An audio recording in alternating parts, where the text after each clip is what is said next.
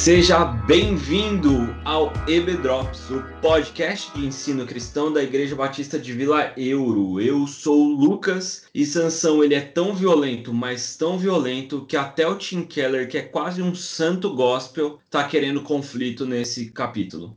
Oi, pessoal, aqui é a Tog e vindo lá, como diz o autor da EBF, eu quero dizer que Sansão é o fortão do cabelão, mas que tinha a cabeça do tamanho de um feijão. Foi boa, foi boa. Mostre isso para o seu filho. E podcast Kids. Pessoal, aqui é o Helder e com Sansão a gente aprende uma coisa interessante, que é possível ter os dons do Espírito e ainda assim não produzir o fruto do Espírito. Eu queria dizer que esse é o começo do fim. É o episódio número 7. Nós teremos 10 episódios. Só que hoje a gente começa a falar do nosso último e o pior de todos os juízes, você vai entender. Nós separamos não um, mas dois episódios para falar a respeito de Sansão, assim como a gente fez com o Gideão, e depois temos mais dois episódios para falar do prólogo, o temido prólogo de juízes. Você se lembra que a gente começa ali com Otoniel, que é um juiz próspero, usado por Deus, alguém que tem uma vida reta diante de Deus, e aí a gente começa naquele ciclo decadente. E nós chegamos em um momento histórico aqui no, na, na vida de Israel, e é importante o nosso ouvinte ter a dimensão que são muitos anos que se passaram, tá, gente? A gente tá falando aí entre 200 e 300 anos depois de Otoniel, então, assim, é um longo período. E Israel chegou na, no momento mais decadente até agora. Eles estão sendo subjugados pelos filisteus, os famosos filisteus, e eles não estão nem ligando. E por que isso? Porque eles se esqueceram completamente do Senhor. Eles estão fazendo aquilo que é bom diante dos seus olhos. Chegamos então em Sansão, o pior de todos os juízes. E Sansão ele personifica muito bem esse momento histórico em que Israel está é, completamente entregue ao seu opressor. Ele é um homem violento, ele é impulsivo, ele é libidinoso, infantil e extremamente egoísta. E para você entender melhor por que que é, Sansão personifica Israel, eu vou pedir então que a Tog dê um panorama para a gente. Nós estamos falando a respeito dos capítulos 13 a 15 de Juízes. Tog, você pode dar esse panorama para a gente? Eu posso, mas eu quero que todo mundo fale comigo em coro o começo, porque já está decorado. Mais uma vez, o povo de Israel fez o que era mal aos olhos do Senhor. E dessa vez o Senhor os entregou nas mãos dos filisteus, Naqueles dias, o anjo do Senhor apareceu à esposa de Manoá, que era estéril, e disse para ela que ela ia ter um filho e ele seria consagrado como nazireu e iria libertar Israel das mãos dos filisteus. Ele disse que ela não devia, deu uma listinha de coisas que ela não podia fazer, não podia beber vinho, não podia nenhuma bebida fermentada, nenhum alimento impuro, para se consagrar desde o ventre para o nascimento desse menino. Ela contou isso para o marido e ele pediu que o homem aparecesse novamente, orou ao Senhor para que o homem aparecesse novamente, desse instruções a respeito do filho que iria nascer. Desejo de todo pai, um manual de instruções da criança. É o manual de instruções, né?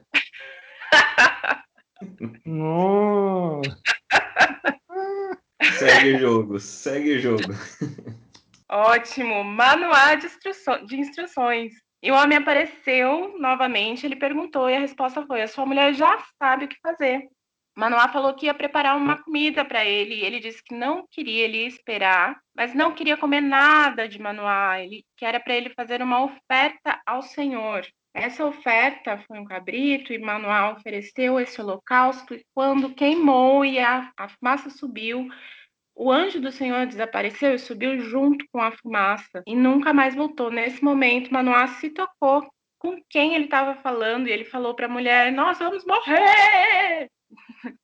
Ela falou: Não, claro que não. Se a gente fosse morrer, ele não ia aparecer aqui, aceitar a oferta e dizer o que tudo que ele disse para a gente. E o menino nasceu e ela colocou o nome dele de Sansão que quer dizer pequeno sol, é um nome pagão. E esse menino cresceu com a graça do Senhor. A Bíblia diz que o Senhor abençoou enquanto ele crescia e o Espírito do Senhor começou a agir nele quando ele morava em Manedã. Bom, esse jovem já agora, né? Um dia estava lá em Timna e viu uma moça do povo filisteu. Sim, meus amigos, filisteu. Quando ele voltou para casa, ele disse para o pai e para a mãe dele: Mãe, eu quero me casar com essa mulher. Eles, como bons pais, sabendo da promessa do Senhor, sabendo quem Sansão era que deveria livrar o povo dos filisteus, falou: Mas filho, não tem nenhuma gatinha aqui entre o povo judeu para você namorar, se casar. Não, eu quero ela, quero essa mulher do povo filisteu. E aí, como pais que mimam, eles foram com Sansão até Timna. Que os pais dele não sabiam é que o Senhor estava agindo no meio disso tudo para criar uma oportunidade de agir contra os filisteus, que na época dominavam Israel. No meio do caminho, ele foi até uma videira. Lá nessa videira, um leão apareceu para atacá-lo e ele destroçou esse leão. Ele matou, rasgou como se fosse um carneiro. Eu não sei nem como rasgar um carneiro, imagine um leão. Ele não contou nada disso para os pais dele.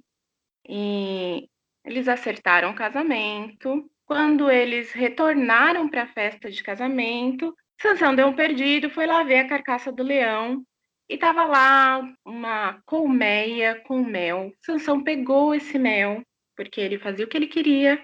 Ele pegou esse mel e foi até a, a festa de casamento. Lá na festa de casamento, ele fez um enigma para as pessoas que estavam ali.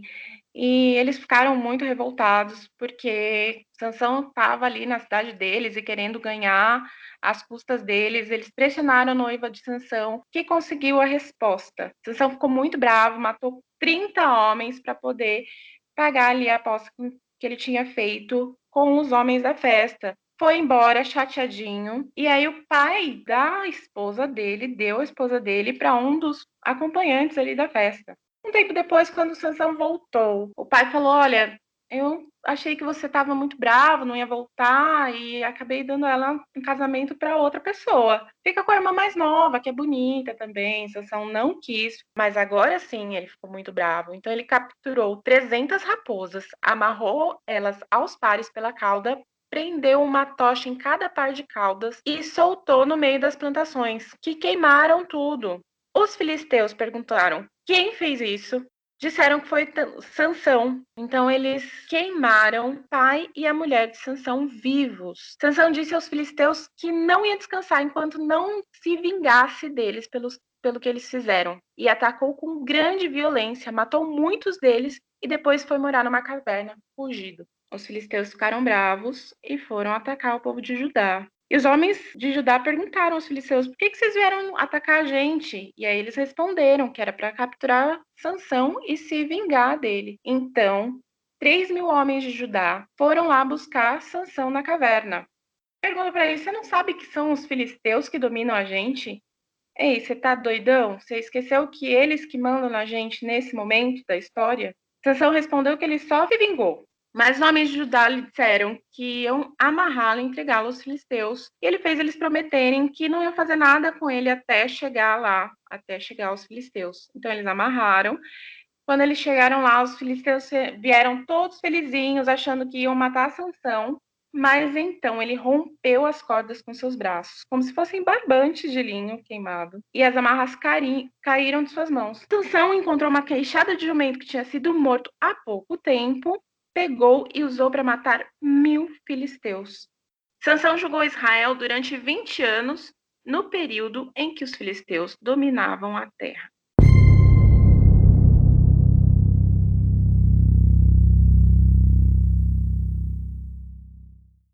Essa história ela é bastante curiosa, como a própria história em si, ela vai mostrando o declínio, né? Ela vai piorando cada vez mais e assim é um ciclo de ataque contra ataque entre Sansão e os filisteus e uma sucessão de coisas que é, desagradam a Deus e que Sansão descumprindo seu voto junto com seus pais, enfim vamos entender um pouquinho mais de toda essa história. Eu acho que é importante para contextualizar que a gente conversasse a respeito do voto do Nazireu. O que, que significa isso? Porque o que é muito conhecido a respeito de Sansão é que ele não podia cortar o cabelo. E o que, que significa isso? Por que, que ele não podia cortar o cabelo? O que, que tem de fato por trás desse significado do voto do nazireado? Você pode falar sobre isso para a gente, Helder? Opa, com certeza. Só comentar que é digno de faroeste caboclo, né? Essa história de Sansão, né? Que vai e, e, perde a mulher e vai e ataca o outro e volta embaixo. É faroeste caboclo na veia. Bom, gente, Voto de Nazireu, né? Como o Lucas falou, muita gente pensa em Sansão e fala, ah, era um cara forte que não podia cortar o cabelo e quando cortou o cabelo ficou fraco. Isso que a gente lembra muitas vezes. Mas vamos entender um pouco melhor, né? Da onde surgiu essa questão do cabelo, né? O que, que é esse voto? Muita gente talvez não tenha ouvido falar do voto de Nazireu. Então, o que, que é isso, né? Quando a, a mulher de Manoá ali ela fica grávida, e vamos lembrar que ela era estéreo, naquele tempo, uma mulher estéreo, ela era desonrada, né? Ela se sentia desonrada e ela era realmente desonrada pela sociedade. E quando Deus vai dar essa bênção dela engravidar, então ele reverte aquilo e vira uma grande honra para aquela mulher. Então aquela mulher, num belo dia, o anjo chega para ela e fala assim: olha, você vai é, engravidar, né? Você vai ter um filho. E é o seguinte: você não vai poder beber vinho, você não vai poder comer nada impuro e você não vai poder cortar o cabelo desse menino, porque ele será um nazireu. Então, de onde surgiu essa questão do Nazireu? É um voto que surgiu lá em Números, se quiserem dar uma olhada depois, Números 6, de 1 a 21, conta sobre o voto de Nazireu, mas tem três estipulações básicas para o voto de Nazireu. A primeira é: o, aquele que fizesse o voto não poderia cortar o cabelo. A segunda, é, ele não poderia beber nenhum fruto de videira, isso é importante, seja alcoólico ou não tá bom? Não é que ele só não podia tomar vinho, ele não podia tomar nada que viesse da videira e ele não poderia tocar em nenhum cadáver. E aí vem uma coisa interessante, porque o anjo ele chega para a mãe de Sansão e fala assim: olha, você não deve tomar nenhum, é, nenhum fruto da videira, vinho, nem nada, desde agora. Por quê? Porque você está grávida, você ficará grávida, e esse bebê que estará dentro de você, se você ingerir algum fruto da videira, esse feto vai ingerir também. Então, se alguém algum dia teve dúvida de que aquilo que a mãe ingere durante a gravidez influencia no feto, está aqui a Bíblia falando, o anjo de Deus falando que realmente aquilo que a mãe consome, o filho consome também.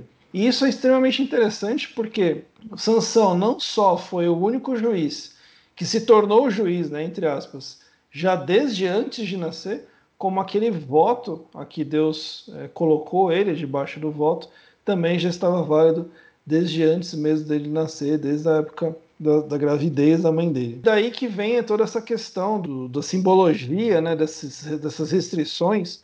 Então até o Keller fala o seguinte, que não cortar o cabelo e não consumir nada da videira era um símbolo de, de preparação, né, de, de que se estava se preparando para um objetivo. E não tocar em cadáver, isso era muito interessante, porque se vocês ouviram aí a, o resumo da Tog, o que mais ele fez foi tocar em cadáver, né? Ele pegou, despedaçou o leão, aí pegou depois a queixada do jumento e tantas outras vezes lá que tem que ele lida com coisa morta. Mas a questão de não poder tocar em cadáver é porque aquele que adotava o voto do Nazireu, ele tinha que seguir as regras de cerimonial dos sacerdotes. E o que acontece? Os sacerdotes, como eles trabalhavam ali no tabernáculo, eles não poderiam ter nenhum contato com coisas mortas. É, eles tinham que se purificar se isso acontecesse. Então, no caso de Sansão, ele não deveria fazer, mas nas vezes que aconteceu, no mínimo ele deveria ir se purificar. E ele não fez isso. Então, até o texto fala de que ele foi e contaminou a, a esposa, porque foi para casa e né, teve contato com ela, depois contaminou também os pais. Então, ele era uma bagunça, saia contaminando todo mundo. Antes de terminar, só queria fazer um comentário rápido. Eu comentei no começo que a, a questão do, da gravidez né, da mãe de Sansão seria uma, uma devolução da honra para ela, porque ela era uma mulher estéreo. E o Keller ele faz um paralelo interessante sobre a mãe de Sansão e Sansão com relação a Maria e Jesus, porque é, enquanto Sansão trouxe alegria, trouxe honra para sua mãe, é, Jesus na, na época, para a sociedade da época, a gravidez de Maria foi um grande escândalo, porque ela era uma virgem e ia até convencer todo mundo de que era virgem e estava grávida. Né? Então, já também desde antes do nascimento, Jesus abriu mão e foi submetido, a, foi, foi retirado dele toda a glória, já desde antes mesmo de nascer. Então ele já nasce numa atmosfera de suspeição, de escândalos relacionados à sua mãe, devido a, a essa gravidez. curioso que Manoá ele pede para que o, o, anjo do Senhor retorne, né? E aí o Senhor manda o anjo. E Manoá ele quer saber como ele deve cuidar do seu filho, sendo que o anjo já tinha dado as orientações, mas Manoá ele quer uma listinha, ele quer um, um, um manual, como, como a gente comentou, é, do que fazer, porque muitas vezes é isso que a gente quer do evangelho, a gente quer uma lista do que fazer e do que não fazer. Eu acho triste quando a gente se depara com um evangelho que ainda está discutindo as mesmas questões que a gente discutia há 30 anos atrás, quando eu nasci. Tipo, tatuagem é pecado ou não? As pessoas ainda querem saber a regrinha do sim e do não. E eu acho muito curioso o que o Keller falou aqui no, no livro. Ele faz uma analogia que eu acho muito interessante. Quando a gente tem um filho pequenininho, você precisa toda hora falar para ele o que, que ele deve fazer, o que, que ele não pode fazer, aonde ele pode colocar a mão, onde não pode, o que, que ele pode pôr na boca ou não. À medida que a criança vai crescendo, você necessariamente vai mudando a forma como você trata o seu filho e ele vai ganhando mais liberdade e menos regras. Porque ele já internalizou algumas coisas. É necessário que nós, como cristãos, já tenhamos o evangelho de Cristo, né, internalizado dentro da gente e que a gente deixe um pouquinho essa necessidade das listas e das regrinhas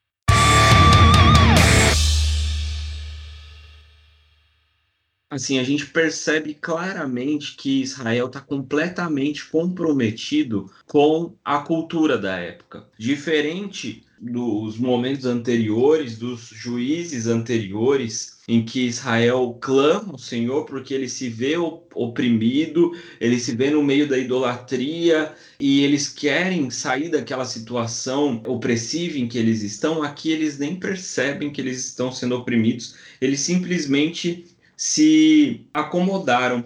Agora, nesse momento de Israel, parece que a consciência, essa falta de consciência deles da escravidão é porque é, essa escravidão ela veio por uma questão cultural. Eles estão completamente aculturados ao povo. Tanto é que o nome Sansão, por mais que foi o próprio Deus, Manoá e sua esposa falaram com o anjo do Senhor. Eles sabem que foi Deus que mandou. E mesmo assim eles dão um nome pagão. Sansão é, é significa filho do sol, e sol era uma divindade todo esse momento que a gente vê Sansão descumprindo seus votos de Nazireu e querendo ir casar com, com uma mulher filistia, é, tudo isso a gente percebe que Israel está completamente imerso. A situação de Judá, né? Os caras de Judá indo lá falar Sansão, você não sabe que eles que mandam aqui, a gente já, já se entregou para eles. Então para de causar com eles e vamos viver a nossa vida. E quantas e quantas e quantas vezes o nosso pecado ele já está tão in, intrínseco no nosso viver que a gente simplesmente acopla o pecado à nossa vida de dia a dia. A gente acha que Deus está fazendo as mesmas vistas grossas que a gente está fazendo. E muitas vezes isso vem por causa de questões culturais. A cultura ela não deve ser totalmente demonizada, porque senão a gente cai num erro, né? Muito grande de falar que tudo que é do mundo, entre muitas aspas, é pecado. Então, assim, não pode ver futebol, não pode ir no teatro, não pode assistir um filme, porque tudo isso é do demônio. Por outro lado, a gente precisa ter plena consciência de que a cultura é caída e que nós, como cristãos, temos o papel de redimir a cultura, assim como a gente, através do poder de Cristo, do poder do Espírito Santo, a gente tem o papel de redimir todo mundo e reconciliar o mundo com o Senhor.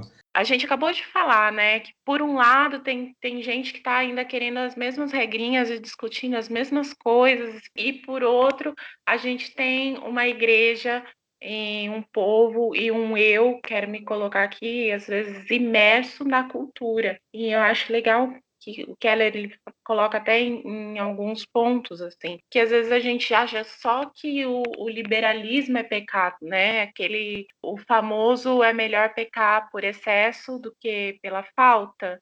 Não, é melhor não pecar, porque tanto um quanto outro é pecado. Tanto um quanto outro podem virar idolatria tanto você tá lá imerso nas regrinhas para tentar comprar o coração de Deus ou alcançar alguma coisa que você quer pelas regrinhas é, é ruim, quanto você tô na, na graça, Deus perdoa tudo. E a gente vai ver um pouco mais para frente que a vida cristã, ela é um equilíbrio. Uma vez numa aula, numa aula com a Vivi Vilas Boas, inclusive ela falou a, a a Bíblia, a palavra de Deus, o Espírito Santo nos dá equilíbrio, né?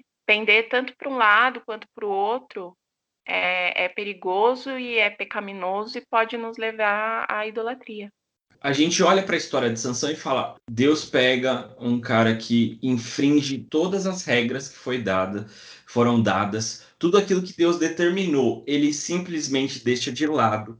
Ele faz exatamente aquilo que é bom aos seus próprios olhos, e os seus próprios olhos estão completamente distantes do Senhor, do, do próprio Deus. Quando ele ora, ele ora falando para Deus que você tem que fazer aquilo que eu quero. Não é possível que eu matei mil homens e agora eu vou morrer de sede. Então me dá água.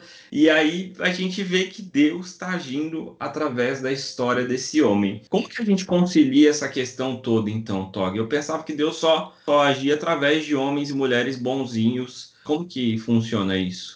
Se Deus só agisse através de homens bonzinhos, a gente tinha que cancelar a Bíblia, pedir para Deus escrever um outro livro, porque não tem um sequer. Aliás, tem um só, né? Que é Jesus Cristo, o único bonzão. Mas é, existe uma distinção que a gente não pode esquecer na Bíblia, que é o que o Elder falou no começo do episódio.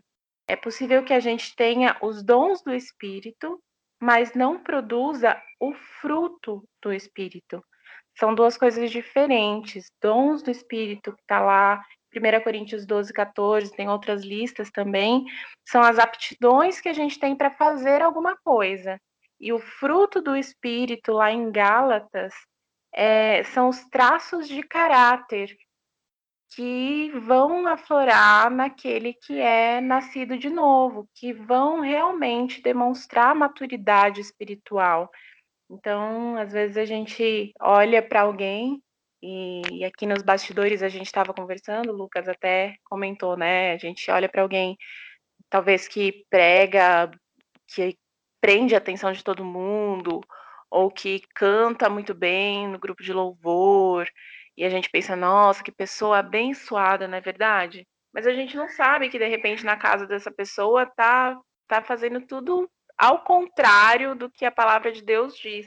Então a gente precisa entender essa distinção. Nem sempre a gente fazer alguma coisa muito bem feito está demonstrando que a gente tem o fruto do espírito trabalhado e é o fruto do espírito que prova o crescimento espiritual. E o Keller também coloca que um indicador da saúde espiritual é a oração a motivação da nossa oração, né? Uma vez eu escutei uma pregação numa conferência missionária e o pregador ele falou que existem dois, dois tipos de oração.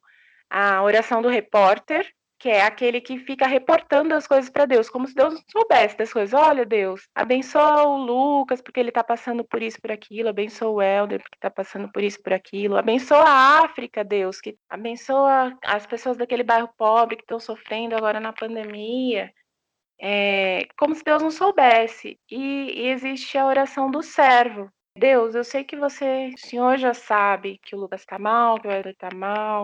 É, eu fiquei sabendo agora, mas o senhor já sabe. Então, eu gostaria que o senhor me mostrasse o que, que eu posso fazer para levar a tua mão até essas pessoas. Essa é a diferença da oração do servo, né? Colocar para entender a vontade de Deus, para ser instrumento nas situações. Terceiro lugar, é lembrar que a comunhão íntima com Deus, a melhor maneira da gente manter a integridade da nossa vida.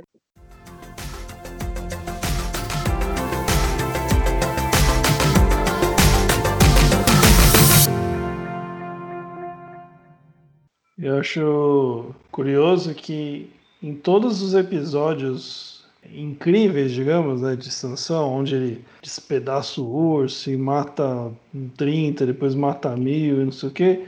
Você vê lá falando assim que o Espírito do Senhor veio sobre ele. Né, o Espírito do Senhor estava sobre ele e por isso que ele tinha aqueles desempenhos fantásticos. Então isso é um, um alerta mesmo pra gente. Não só pro outro, né, pra gente não olhar pro outro e falar assim, ah, o outro tá desempenhando bem algo, ah, mas será que realmente... Não, isso é para olhar pra gente.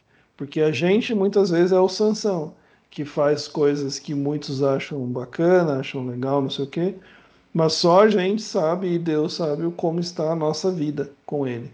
Não ouça isso, você que está nos ouvindo, e pensando em quem deveria estar ouvindo esse episódio.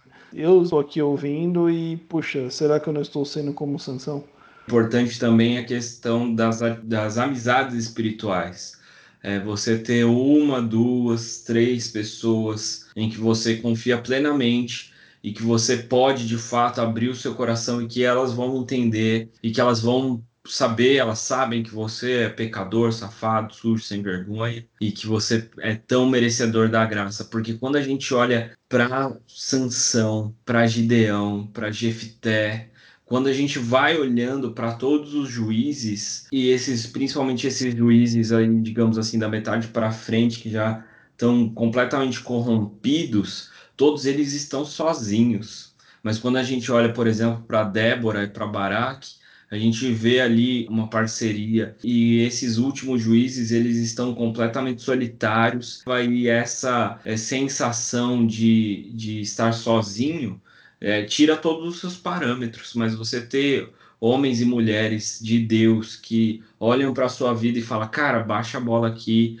vê isso aqui, vai com calma aqui, repensa esse, esse tipo de atitude são indicadores muito positivos para a nossa vida espiritual. Essa solidão também revela, mostra, né, a intenção do coração deles, porque tá, você estava falando e eu pensando, geralmente pessoas que têm muito ou prezam muito pelas coisas que têm são pessoas mais solitárias, porque têm medo, né, que os outros se aproveitem, ou têm medo que, de repente, é, os outros tomem o seu lugar, né? Quando a gente coloca o nosso coração naquilo que a gente tem, ou na, naquilo que a gente é, na nossa posição, a gente não quer que ela seja tomada que, ou que as coisas sejam levadas. Então, a solidão ela também pode demonstrar um pouco dessa queda espiritual, né? Dessa falta de comunhão com o próprio Deus.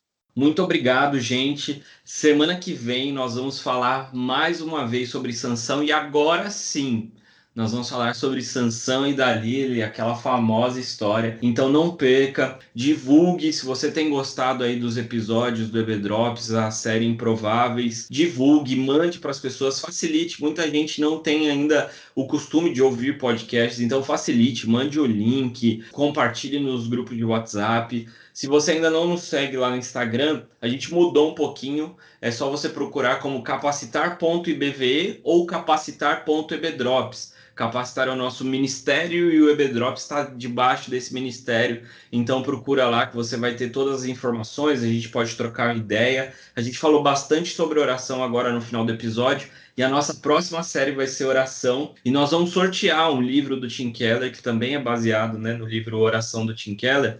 Nós vamos sortear lá no Instagram. Então já se inscreve lá e acompanha, porque em breve você vai saber como é, ganhar esse livro.